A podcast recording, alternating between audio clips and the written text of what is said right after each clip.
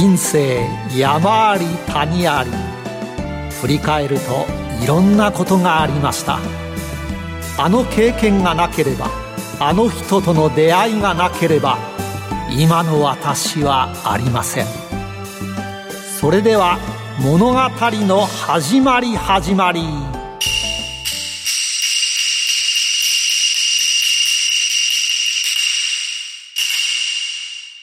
企業トップが語る人生波乱万丈。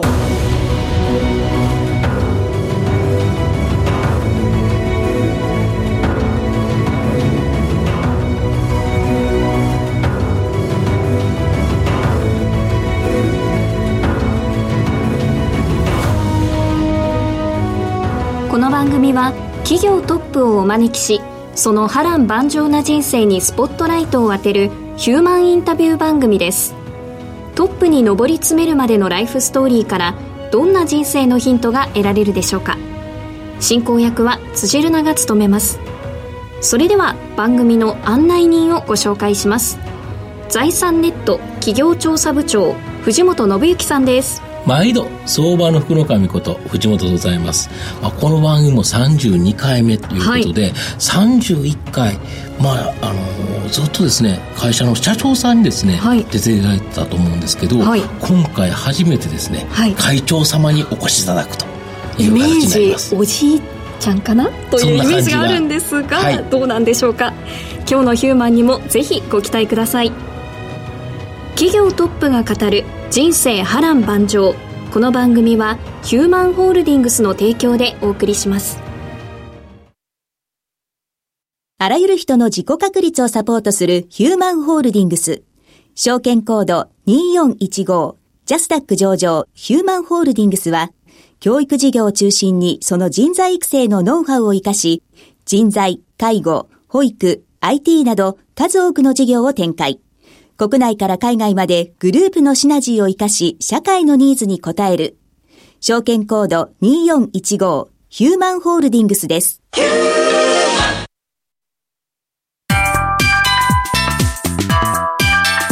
中ヒューマン古今東西それでは今日のヒューマンをご紹介します。第32回のゲストは証券コード6535東証マザーズ上場アイモバイル代表取締役会長田中俊彦さんです。よろしくお願いします。よろしくお願いします。それでは藤本さん、会社の紹介をお願いします。はい。アイモバイルは東京都渋谷区桜川丘町に本社があるスマートフォン、タブレット、パソコンに対応した国内最大級のアドネットワークがメインビジネスの企業です。アドネットワークとは広告媒体のウェブサイトを多数集めて広告配信ネットワークを形成し、その多数のウェブサイト上で広告を配信するタイプの広告配信の手法です。最近ではスマートフォンに特化した動画アドネットワーク maio こちらも提供しています。ふるさと納税専門サイトふるなびも運営しており、直近ではバーチャルとリアルを融合したオンラインクレーンゲームを運営している会社、ネッチ、こちらを子会社化しています。先日500株保有すると1万5千円相当の厳選されたレストランで食事ができる株主優待、こちらも発表しています。まあ、今後大きな成長が期待できる企業ではないかなと思います。はい。今一番成長しているのが、この動画アドネットワークのマイオということなんですが、はい、この番組は聞いているのは投資家も多いので、でね、フルナビ、ふるさと納税はしている方多いでしょうね。はい、多いでしょうね。はい。はい、では、今日はいろいろとお話伺っていきましょう。今から田中ヒューマンの生態を探るべくトップに上り詰めるまでの人生についてたくさん質問します。一問一答形式でお答えください。それでは、よーい、スタート生年月日、年齢は ?54 年2月5日、えー、39歳です。出身はどちらですか？京都です。お父さんの職業は？金型のあの経営を兄弟でやってましたね。ご兄弟は何人ですか？えー、3人兄弟で、えー、兄貴と妹がいます。子供の頃は一言で言ってどんな子？通信簿に落ち着きがないこと書かれてました 勉強スポーツどっちが好きでした？やっぱスポーツですね初恋は何歳ですか？えー小学校2年生です。相手の子はどんな感じの子でした？えー黒髪のおさげの三つ編みの子でした。国語算数英語理科社会どの科目が一番得意？算数が好きでした。一番尊敬する人は誰？孫さん。子供の頃は何になりたかった？お笑い芸人か社長です。社長かお笑い芸人だったんですね。社会人1年目はどこでスタートしましたか？ポテトチップスで有名なカルビーで働いてました。好きな言葉座右の銘などはありますか？えー一石二鳥です。それでは最後の質問です。私を一言で表現してください。女子。女子ですって女子いいじゃないですか。いいですねいいですね女子力は必要なんですはい、けどね女子力高めですね。あの、かなり細部にわたり女子を感じます。そうですか。はい。では藤本さんどうでしょう？どこが気になりましたか？やっぱり39歳ですかね。どう考えても、今まででもかなりお若い方じゃないかなと。一番若いぐらいですよね、そうですね多分ね。社長として来てもう若いですよね、39歳そうですよねはいどうして会長なのかそのあたりも伺っていきたいですね、はい。で、あの、お子さんの頃、なんかあの、お小遣いをもらうんじゃなくて、仕事をしてその対価としてもらってたっていうふうに聞いたんですけど、はい。これどういうことですか？まあ、あの、僕はあの、お小遣い制ではなかったんですけど、はい。あのー例えばなんかお皿洗いをするとか、ゴミ出しとか。はいそうですね、ゴミ出し、あの庭の掃除とか、床を拭きとか、そういったもので100円、200円っていう、あの、対価をいただいて、あの、お小遣いとして、こう、か稼ぐと。うんうん。まあ、稼ぐっていうことを、こう、子供の頃から、なんか習わされたような気はしますね。なるほど。だから、子供ながらに、この飽きないっていうか、なんか商売じゃないですけど、そういうものを考えるお子さんだったんですか？そうですね。まあ、時給に直すと200円とか、あの、300円ぐらいだったんですけど、まあ、なんか自然と、そうですね、自分の時間に対して、あの、稼ぎのいいものはどれかみたいな、皿洗いが当時は良かったんですけど、そういったものを自然としてこう考える子供だったかもしれないですね。逆にだけど、そういう教育をされたっていうのが、やはり自分が仕事をして対価をもらえる。これ一番いい、いいことっていうか、あれですよね。そうですね。まあ、短期間人として。で稼ぐことも頑張ればできるんで、良かったのかもしれないですね。あの座右の銘が一石二鳥っておっしゃってたんですけど、そこにつながるんですかね？効率の良さを考えますよね。自分の同じ時間使うんだったら、いっぱいもらった方がいいですもんね。そうですね。なんかビジネスなんかもやっぱこう、一個、あの、得意なものと得意なものを合わせると、他にできないものができたりとかするんで、結構、大きな会社っていうのは一石二鳥どころか三鳥四鳥っていうのがあるんじゃないかなって思うんですよね。うん。割と落ち着きがない感じだったんですか、子供の頃は？子供の頃は。僕もよく書かれたんですけど、落ち着きがない。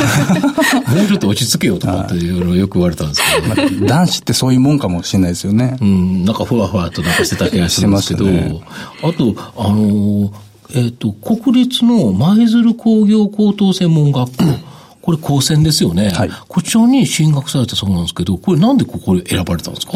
まあ中学校の時に、あの、エンジンっていうものに少し触れたことがあって、技術の時間で、はい。はい。その時にエンジンってすごいな、勉いろん強したな。な。い分野ってよくあんなものが動いてますよそうね。なんですよ。すごく感動して、入ってみたんですけど、まあ3ヶ月ぐらいでエンジンの深さがこう深すぎて、ついていけないっていうのを感じて、結構その後辛かったですね。高校生だからあれですよね、本当に技術系の機械とか様々なことを学ぶという、まあ学校ですよね。はいこれ何年でしたっけ？結構長いですよね。5年間あります、5年間、はいそうですよね。だからこれって普通のなんか工業学校よりぜ全然難しいですもんね。入るも結構難しいんですよね、これね。そうですね。そうですよね。で、そこを出られて、最初に先ほどおっしゃられた、まあ、ポテトチップで有名なカルビ、はい。こちらの工場に勤められたんですけど、これなんでなんですか？そうですね。やっぱりこう、技術系の学校だったんで、まあ技術職系の、あの、就職先が多かったんですけど、まあ勤めさせてもらって、あの、非常にいい会社ではあるんですけど、まあ自分としてはちょっと営業側の、あのースキルを高めていきたいなと。で、まあその時、ちょうどこう、IT バブルがちょうどは、弾ける前ですかね。はいまあこれから IT が来るんじゃないかなっていう思いも、あの、あって、ちょっと IT 系の会社に転身しようと思って転職しましたね。なるほど。これがあれですか、携帯電話の法人営業そうですね会社っていうことですよね。はい。なるほど。で、そこから、まあそこでかなり頑張られたんですよね。そうですね、もうかなり、あの、大会系の、うん、あの、挨拶もオス、ゾスっていうような、あの、これ言うとちょっと会社に分かっちゃうかもしれないですけど、はい。はい、まあそういった会社で、あの、営業をやらせてもらって、そうですね、本当宿泊しながらやってましたね。で、あの会社の出身の社長なんか、何何社か来られてるんですけど、はい、皆さん生命力、すごいですよね。と思います。生命力っていう言葉がなんか、そこについてるような、逆に多分そこで生き残って、社長前になられてるからこそ、多分そういう方だと思うんですけど、はい、中には果てる人もいっぱいいるんだと思うんですけどね。そうですね。でも社長になってる方はやっぱこう、生命力強い方多いかもしれないですね、あそこの出身は。はい。なんかそこはものすごく、なんかマーケットですごく僕信頼性を感じてるんですよね。ああ。あの会社さん出身のところは、すごいわ、という、はい、なんとかしてくるわ、という、はい、なかなか値は上げないと思いますね。そうですよね。はい、まあそこから、そこで頑張られたのに、なんで起業しようと。で、どんな事業で起業されたんですか、そうですね。まあ当時、まあサラリーマンとして広告代理店の会社で、うん、あの、まあそれこそ Google さんとか Yahoo さんとかの広告を扱って、る代理店だったんですけど。そこ移ったのね。そうですね。で、その時にやっぱこうインターネットのマーケットやはりこう伸びたなっていう中で、あの、2007年ぐらいにはこう次モバイルが来るんではないかなと。で、ちょうどその年にまあ iPhone が来た年だったので。なるほど。スマホがもう出てきた頃っていうことですよね。そうですね。なんでまあ次はモバイルだっていうそのまあ大きな革命期に合わせて、あの、飛び込んでしまおうと思い、そうですね。社名も iMobile と。ああ、そうですね。そのまんま。まんま。まんまのあれですよね。そうですね。当時モバイルのこともう本当に分かってなかったんで、うん、でもまあもう革命かけるっていう思いでやり始めました。なるほど。で、そこで、その今現在の i モバイルの野口社長、もうここと大き、この二人の出会いが非常に大きかったとか？そうですね。あの、うん、僕自身はまあ営業の会社をすでにまあ創業は2006年の時にしてたんですけど、うん、やっぱ技術力がないと。まあ営業はできたとしても技術力がないっていう中で、まあ野口の方はもう技術のエキスパートであり、自身でもあの技術系の会社をあの経営してたので、あの非常にいいそうですね。タッグになったかなと思います。なるほど。技術の方を野口か、あの、野口社長が見られてて、はい、で、その営業系、マーケティングっていうのは田中会長が見てて、その時には田中会長が社長でやられたんですよね。そうですね。そうですよね。はい。なるほど。で、これで iMobile っていう会社ができていって、どんどん大きくなっていったと。はい。いうことですか？やはり時代の流れって大きかったですか、そこは。やっぱ大きかったですね。やっぱモバイルが来なければ、今の会社の形はないと思いますし、うん、逆に言うと、まあ、まだ誰も踏みは、あの、込んでない時に、モバイルを踏めたので、今があるのと思いますので、非常に大きかったと思いますね。ただ、新たなシステムだから、やはりその企業後ですね、システムトラブルとか、いろんな大変なことがあったとか。そうですね。まあ、の、数は多くないんですけど、やっぱこう、うん、あのー1分1秒でも止めてしまうと、やっぱこう問題のあるサービスに、あの、ご迷惑をおかけしてしまうので、まあ実際に一度、そうですね、日中2時間ぐらい落としたことが、サーバーダウンしてしまって、その時は本当もう電話が鳴りやまなくて、本当技術陣にも本当一生懸命対応してもらって、なんとか難を乗り切ったんですけど、はい。まあだけど、それはだから、あれですよね、そこを乗り越えられたというところが、やはり次の成長にどんどんつながっていって、次は落とさないようなシステム作りりっていうものに対して、やはりかなりコストとかかけられてということですよね。そうですね。はい。うんなるほど。で、そのまま、あの、別に上場って、例えば、その、工場を作るとか、お店を出していくとかって、いっぱいお金がかかるじゃないですか。はい、こういう会社さんは結構上場される会社多いんですけど、御社のような、あれであれば、別に上場しなくても、十分会社やっていけましたよね。そうですね。まあ別に無借金でもありましたし、うん、株主も、あの、僕と野口だけだったので、うん、あの、上場しないという手もあったんですけど、うん、まあやっぱりさらなる成長と、あと管理体制の強化ですね。そういったことを考えていくと、やっぱりそうですね、マザーズに上場して、これから成長してやっていくぞというのろしを上げる方が、あの、我々には合うんじゃないかなと思いまして、まあ、上場という道を選びました。うんそれ上場道を選んで、まあそこからどれぐらいで準備始められてから上場されたんですか？そうです。実質1年半ぐらいですかね。から2年ぐらいですかね。はい。割と順調ですよね。大体それぐらいはどうしたって かかりますもんね。そうですね。うん、だと思うんですけど、割と運よく、うん、はい。うん、いえいえ、はい、マーケットも、まあ、助かったっていうのもありますよね。そのスマホ業界、モバイルがガーッと伸びていって、はい、あの、モバイルでの広告っていうのが、マーケット自体ものすごく今広がってますよね。そうですね。大きくなってますね。そうですよね。で、上場して、まあ、東証マザーで上場されたんですけど、まあ、実際に金を鳴らした時って、どんな感想ありました？そうですね。まあ、まあ、ただの金といえば金なんですけど、やっぱこう、感慨深いものもあって、うん、ちょうどまあ10年ぐらいを振り返る機会になったんで、あの、思わず、そうですね、あの場では泣いてしまいましたね。あ、涙されたんです、ね、はい、泣いちゃいましたね。その時、一番何を思い出したんですか？やっぱなんかこう、いろんなこう、辛い時の方を思い出してしまって、そうですね。で、泣いてしまいましたね。一番辛かったことって何だったんですか？一番辛かったことは何かな？何ですかね？何だろう？どうしよう。これ。なん。だろうな？まあ、今となればあれなんですけど、やっぱこう、うん、コインにしてた、あの、社員が辞めていくとかは、非常に、その当時ではすごく辛く、うん、まあ、その時も泣いてしまったんですけど、うん、あの、そういったこと。割と涙もろいですね。泣いちゃう。涙もろい方ですかあ、そうですか。共通点が多いですね。なんか泣いちゃいますね。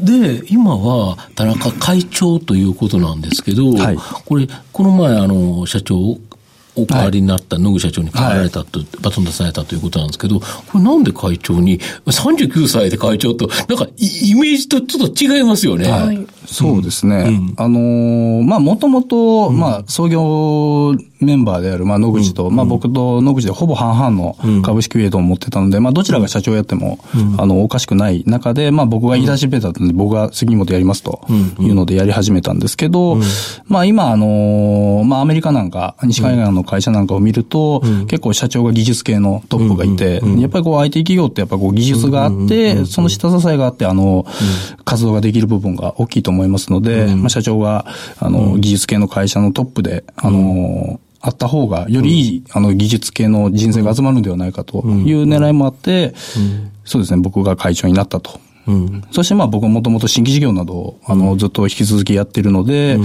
あの、それをやってるというような状況ですね。うん、なるほど。今、新卒でもこう、うん、AI に強い人とか、プログラム組める人とかも争奪戦ですよね。はい、そうですね。大変ですか、やはり人材取るの。そうですね。まあ、我々まだあの技術系の新卒っていうのはやってないんですけど、まあ既存の方は、まあなんとか、あの、取れてますけど、まあ常に、あの、求人を出しているような状況なので、まあ大変なマーケットであるとは思いますね。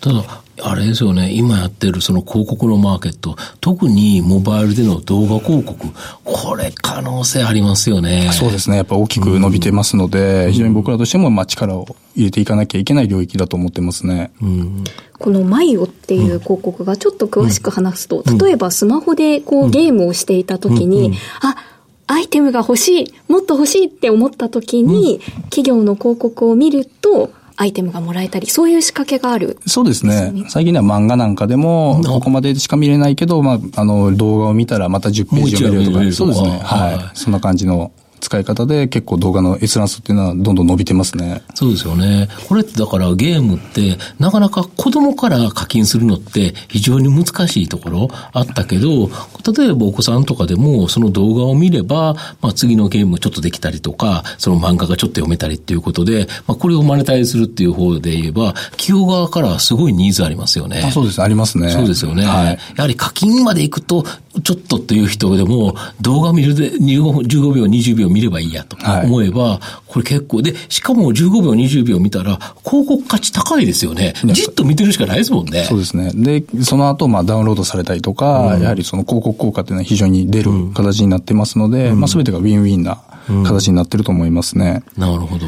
あの、田中社長が営業を担当されて、あ、田中会長が営業を担当されていて、野口社長が技術を担当されているということなんですが、二、はい、人でこういう新しい案は、こう、アイデアが出たりするんですか？二人で話し合って、こう、例えば前を、うん、例えばニーズを会長から伝えられて、はい、そしたらそれを野口社長が、まあ、開発されるっていうか、もう技術人等っていう形ですか？そうですね。もともと、そうですね、i モバイルの最初のアドネットワークも、うん、あの、まあ、僕の方が、うん、あの、大枠のアイデアとかを出して、で、アーキテクチャの、ですね、あの、野口の方で技術的な、あの、フレーム考えてもらって、うん、マイオなんかはですね、あの、これはもう僕は、考えてなくて、あの、うん、現場のスタッフの方で考えたアイデアを技術チームで実現していったっていうので、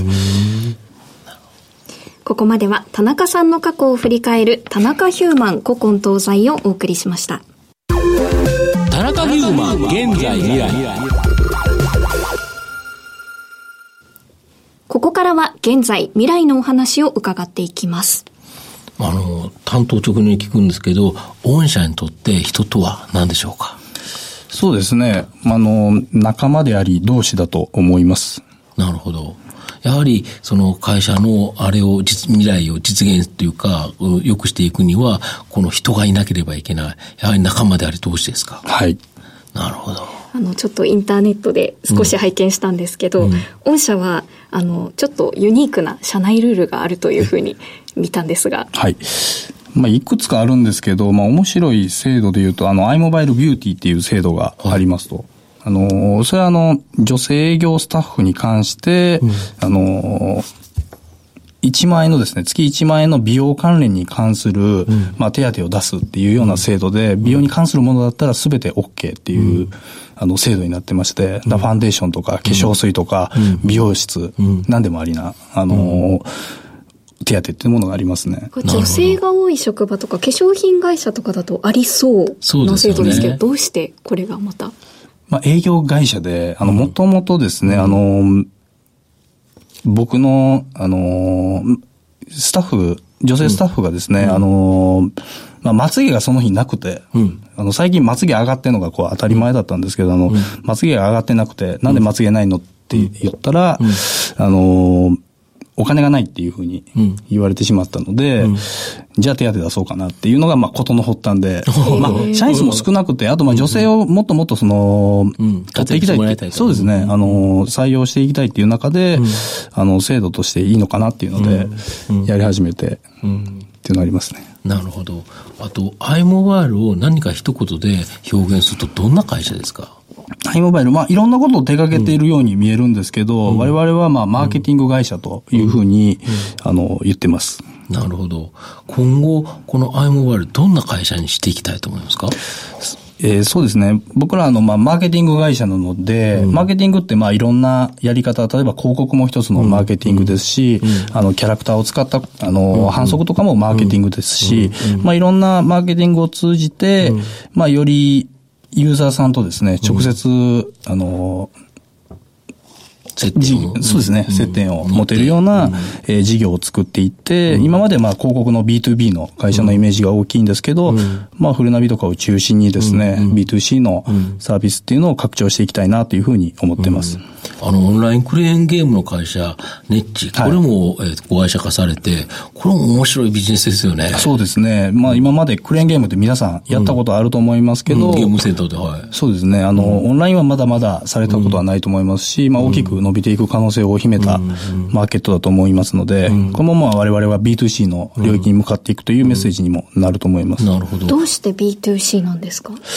そうですね。あの、広告も、あの、まあ、マーケティングって結局、最終的には、あの、ユーザーさんに何かを届けるっていう作業になる中で、まあ、我々が直接、あの、ユーザーさんとお付き合いできている方が、よりマーケティングっていうのはしやすいと思いますので、どん。どんどんこう、ユーザーさんに近づいていくような形になっていくべきだと思ってます。うん、やっぱり新規事業は、えー、田中会長がご担当されてるということは、さまざまな今後、今はまだ言えない新規事業がいろいろ考えられてるっていう形ですか？そうですね。うん、僕の方ではまあ B2C をメインに、あの、新規事業を考えて、うん、あの、やっていきます。なるほど。あと、10年後の田中会長は何をされてると思いますか？そうですね。まあさっきの延長ですけど、やっぱり新規事業をまた作ってるんじゃないかなとは思いますね。うん、とすると、この iMobile っていう会社、モバイルのこの広告ネットワークからスタートしたけど、ぐっと大きく変革をしてしていってる最中という感じですか、今。そうですね。うん、最中ですね。うん。はい。10年間、これずっと、だいろんな新規事業やったら、本当に面白い会社になりそうですよね。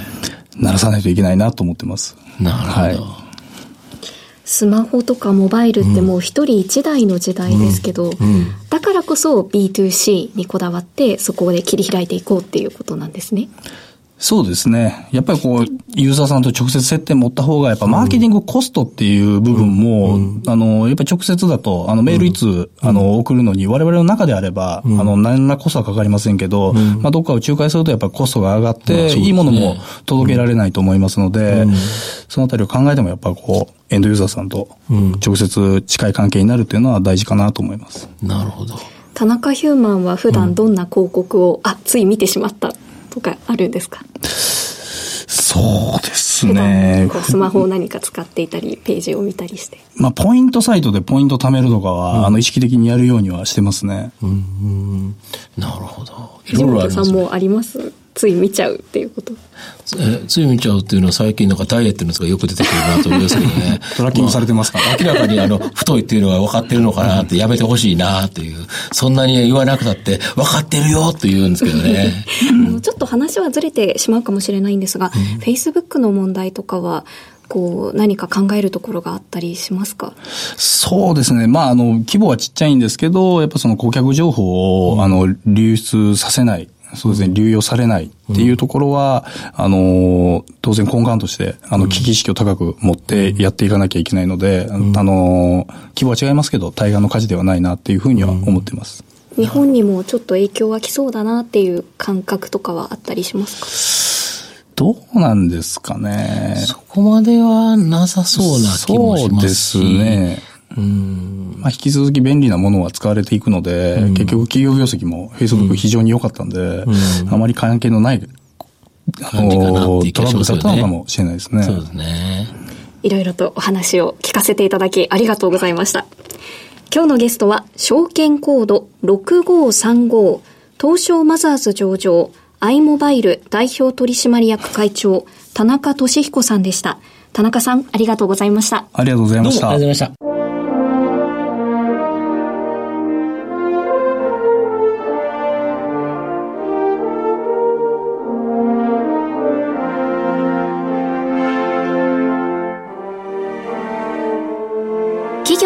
が語る人生波乱万丈、そろそろお別れのお時間です。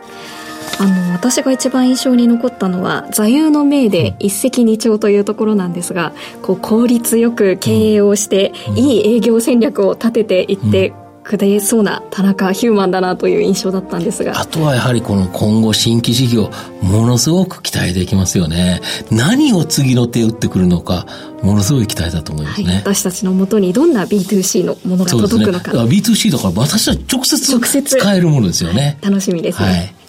えー番組をお聞きの皆さん、この番組はリスナーの皆様と一緒に作り上げる番組です。ご質問や、この企業トップの人生を知りたいといったリクエストなどなど、番組ウェブサイトで随時募集中です。